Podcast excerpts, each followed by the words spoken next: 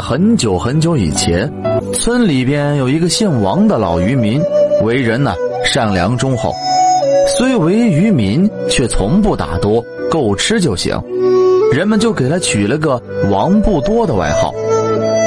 有这么一回，王不多和其他人刚打鱼回来，途中呢，王不多闹肚子，就找了个地方方便方便。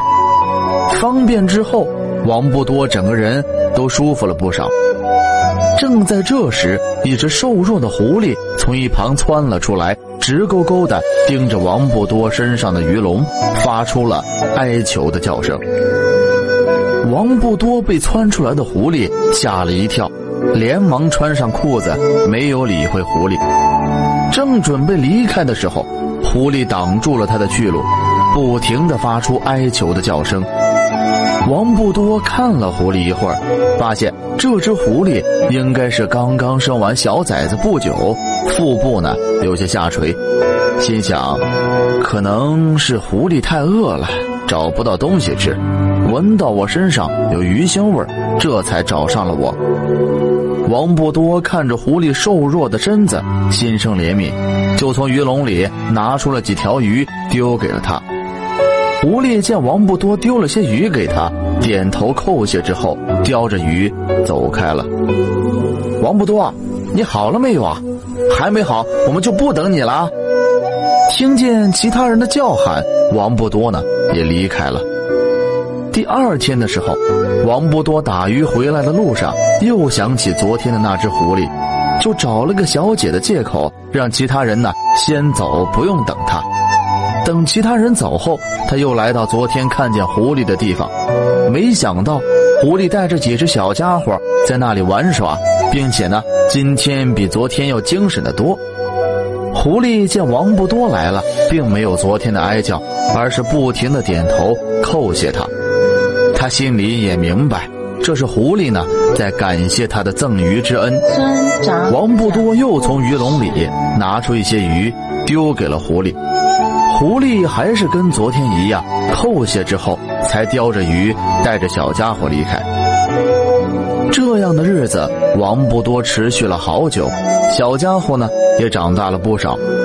他是看在眼里，美在心里，而这件事情也只有他自己一个人知道。一天，他们准备去打鱼的路上，天空突然下起了小雨，王不多一行人走在山路上。几只狐狸呢，挡住了他们的去路。王不多一眼就认出了他们，这几只狐狸就是每天自己喂鱼的狐狸。只要他们想要通过这里，狐狸呢就发出凶狠的叫声。有几个渔民呢脾气不太好，拿起路旁的石头就准备扔过去，却被王不多给拦下了，说：“别动怒，这群狐狸啊，我认识，他们这么做肯定是有什么原因的。能有什么原因？”遇上这样的鬼天气，老子心里本来就烦了，现在还跑出一群狐狸挡住我的路。就在他们争吵不休的时候，突然轰隆的一连串声响，把他们吓得魂都快丢了。